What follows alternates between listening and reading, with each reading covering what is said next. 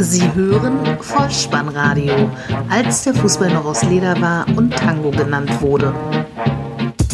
Herzlich willkommen und hallo zum Vollspannradio, der Podcast unter dem Motto, als der Fußball noch aus Leder war und Tango genannt wurde. Mein Name ist Dirk auf Twitter unter @vollspannradio und @spike_dih unterwegs und ich begrüße euch ganz recht herzlich zur 132. Ausgabe des Vollspannradios, der VSR 106 mit dem Titel Saison auf Galopp. Die Vorschau auf die Spielzeit 1920. Die höchste deutsche Spielklasse startet in die 57. Fußball-Bundesliga-Saison. Es erwarten uns 18 Mannschaften, sieben neue Übungsleiter, 306 Liga plus zwei Relegationsspiele. Das Vollspannradio schaut in die Glaskugel und präsentiert euch schon jetzt die Endtabelle der neuen Spielrunde subjektiv eingefärbt natürlich und garantiert frei von jeglichem Expertentum. Warum nur macht ein Fußballpodcast wie das Vollspannradio, das sich ja in der Regel mit der Nachlese zu den jeweiligen Spieltagen beschäftigt, nun eine Saisonvorschau? Zumal mit der letzten Ausgabe der Schlusskonferenz vom Rasenfunk ja alles gesagt ist. Auch und gerade in Bezug auf Schalke 04. Danke, Max Jakob Ost. Nun ja, erstens ist die letzte Episode des Vollspannradios naturgemäß schon einige Zeit her und ich möchte mich so langsam wieder einstimmen auf die neue Fußball-Bundesliga-Saison. Zweitens ist es immer gut, den Workflow, die technischen Arbeitsschritte zur Podcast-Produktion wieder einzuüben, bevor es dann so richtig losgeht, der Supercup quasi auf Podcast-Ebene. Und drittens sollt ihr da draußen auch endlich mal wieder mit Vollspannradio-Content versorgt werden. Ich möchte vorausschicken, dass ich mich in der Sommerpause aus Gründen nur am Rande mit Fußball beschäftigt habe. Das heißt also, keine Ahnung, nix gesehen, Zu- und Abgänge völlig fremd. Wie kann ich mir da anmaßen, die Abschlusstabelle zu tippen?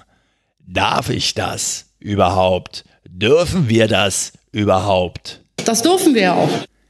Na dann, meine Tipps kommen rein aus dem Gefühl, aus der Erfahrung als langjähriger Fußballbegeisterter Anhänger und Konsument und sind durchaus versehen mit einer Prise Sympathie zu den jeweiligen Clubs und ihren Akteuren.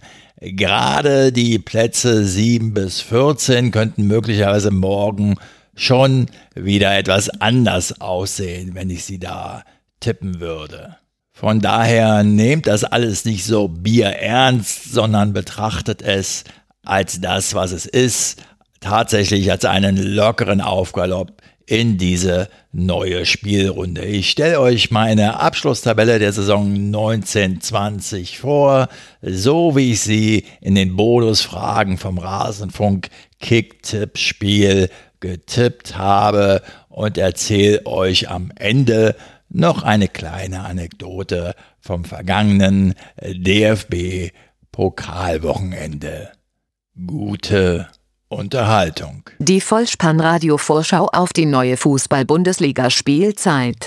Mein Saisonvorschau-Tipp beinhaltet auf den ersten vier Plätzen keine Veränderungen im Vergleich zur Abschlusstabelle der Vorsaison. Ich sage es frei heraus, aus meiner Sicht wird der FC Bayern München wieder deutscher Meister. Ich vertraue Nico Kovac und seinem Team. Ich glaube auch, dass mit Kingsley Coman und Serge Gnabry die Lücken, die Ribery und Robben hinterlassen haben, gut gefüllt werden können und der ein oder andere Transfer wird noch hinzukommen.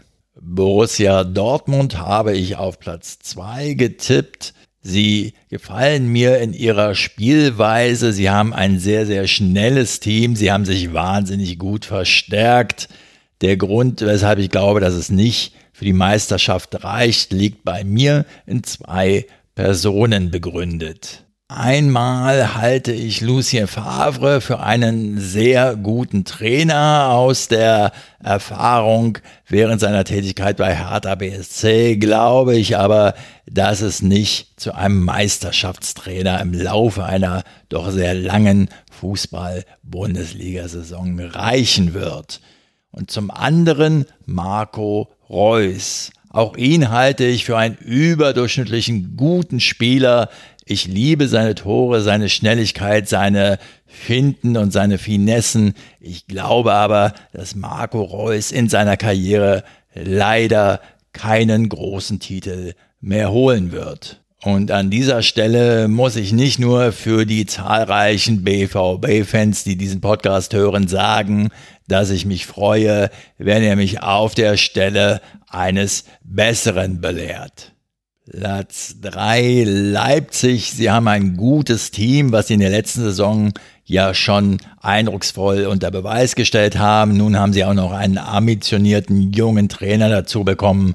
Das wird schon. Und Platz 4 Bayer Leverkusen. Peter Bosch kann seine Vorstellung nun einmal von Beginn der Saison umsetzen. Auch diese Mannschaft strotzt nur so vor Potenzial auch wenn Julian Brandt den Weg nach Dortmund gegangen ist. Die Eintracht aus Frankfurt belegt bei mir Platz 5. Ich glaube, dass es da sowohl im Team als auch im Umfeld stimmt und sicherlich ist da ein wenig der Eintracht Podcast und auch Fußball 2000 dran schuld an dieser hohen Einschätzung. Platz 5 wäre im Übrigen zwei Plätze besser als in der Vorsaison. Borussia Mönchengladbach auf Platz 6. Für mich ein Team, das in die Europapokalränge gehört. Nun haben sie frisches Blut mit dem Trainer Marco Rose. Max Eberts Arbeit schätze ich ohnehin. Außerdem hatte ich in der Jugend ein Gladbach-Trikot. Das muss reichen für Europa. Ein neuer Trainer, Oliver Glasner, auch auf Platz 7 beim VfL Wolfsburg. Da sind einfach genügend finanzielle Mittel vorhanden, um in die Nähe der Europapokalplätze zu gelangen. Und wenn es nicht reicht, dann wird nochmal nachgeschossen. Auch bei der TSG 1899 Hoffenheim ein neuer Coach am Spielfeldrand, Alfred Schröder. Und ich denke, dass diese Mannschaft vielleicht ein wenig befreit auch von Nagelsmann wieder ihr spielerisches Potenzial ausleben wird in der kommenden Fußball-Bundesliga-Saison. Den FC Schalke 04 habe ich auf Platz 9 getippt. Viel schlechter als in der vergangenen Saison kann es ja kaum werden. Neuer Trainer David Wagner aus der Premier League nach Gelsenkirchen. Vielleicht hatte er ja Angst vor dem Brexit. Nun ja, der schnöde Mammon kommt nun aus Russland. Auf Rang 10 läuft bei mir der SV Werder Bremen ein. Max Kruse Richtung Istanbul verloren. Ömer Toprak aus Dortmund gewonnen. Florian Kofeld ist ein guter Mann und wenn es hart auf hart kommt, Claudio Pizarro ist ja auch noch da. Im grauen Niemandsland der Tabelle, allerdings auch ohne Abstiegsängste. Platz 11, Hertha BSC in der ersten Saison nach Paul Dardai mit Ante Czovic als neuen Cheftrainer und Luke Bacchio als neuen schnellen Stürmer. Die nächsten drei Ränge belegen drei Teams, die ich auch hätte würfeln können. Aber auch die Plätze 12 bis 14 müssen irgendwie belegt werden. Ich habe mich nun folgendermaßen entschieden. Der erste FSV Mainz 05, 12, der FC Augsburg Platz 13, wobei ich nicht glaube, dass Martin Schmidt das Saisonende erleben wird beim FC Augsburg und Platz 14 der SC Freiburg knapp am Abstieg, aber wieder mal gerettet. Modest, Modest, Anthony Modest, der Franzose und meine alte Verbundenheit zum ersten FC Köln lassen ihn bei mir nicht absteigen und schließlich Platz 15 belegen. Ich bin ja so alt, dass ich den Bruder des aktuellen Kölner Trainers Achim Bayer-Lorzer, Bertram Bayer-Lorzer, noch beim FC Bayern München hab spielen sehen. Der Udo Lattek unter den aktuellen Bundesliga-Trainern heißt Friedhelm Funkel und bittet die Männer von Fortuna Düsseldorf zum Training. Und weil er eben so erfahren ist, der Friedhelm, weiß er auch, die zweite Saison ist immer die schwerste. Platz 16 erstmals im Bundesliga-Oberhaus vertreten, ein euphorisches und fachkundiges Publikum, ein sachlicher Schweizer Trainer und ein ausgezeichneter Bundesliga-Podcast Textilvergehen.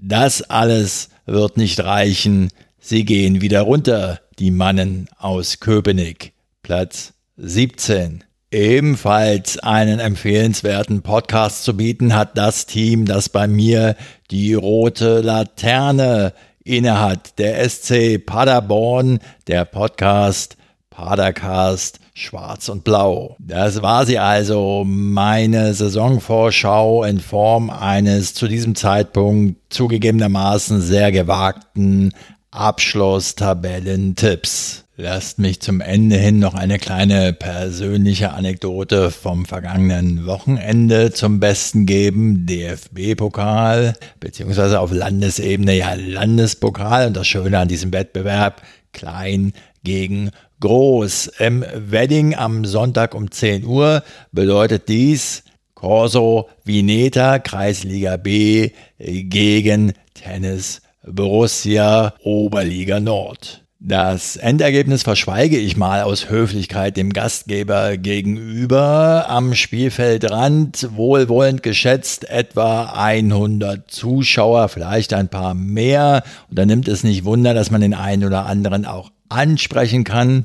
Das tat ich bei einer Person, die mir, als wir uns so Angesicht zu Angesicht gegenüberstanden, aus den 80er Jahren noch irgendwie bekannt vorkam. 1988 West-Berlin, Kudam Carré, Verwaltungsschule, Haushaltsrecht. Mein Gegenüber bejahte all das und zeigte mir sogar noch seinen DFB-Ausweis mit einem Foto aus dieser Zeit. Und da war es klar, er war die Person, für die ich ihn aus den Tiefen meiner Erinnerung gehalten hatte. Ein früherer Haushaltsrecht-Experte, der mich das an der Fachhochschule für Verwaltung und Rechtspflege im Rahmen meiner Ausbildung damals auch lehrte. Später waren wir beide dann witzigerweise an der Hochschule für Wirtschaft beruflich tätig. Dort habe ich ja auch studiert, nebenbei etwas, was ich im Übrigen auch mit Nico Kovac gemein habe. Bis hierhin unspektakulär sollte man vielleicht meinen. Zu Hause angekommen, neugierig wie ich war, recherchierte ich ein wenig, stellt sich sich raus, die Person, mit der ich gesprochen habe, ist heute der aktuelle Vorstandsvorsitzende von Tennis Borussia. Er sprach mir noch eine unverbindliche Einladung für das Berliner Mommsenstadion aus, Heimstätte von Tennis Borussia Berlin. Und ich kann nur dazu aufrufen, geht dahin am Freitag 19.30 Uhr, erstes Heimspiel dieser Saison gegen Strausberg und im Rahmen der Aktion Back for Good Einheitspreis 5 Euro. Das war's. Ich bedanke mich für eure Zeit, dafür, dass ihr mir über die Sommerpause die Treue gehalten habt und ich freue mich auf eine tolle neue Saison mit euch. Vielen Dank. Ciao.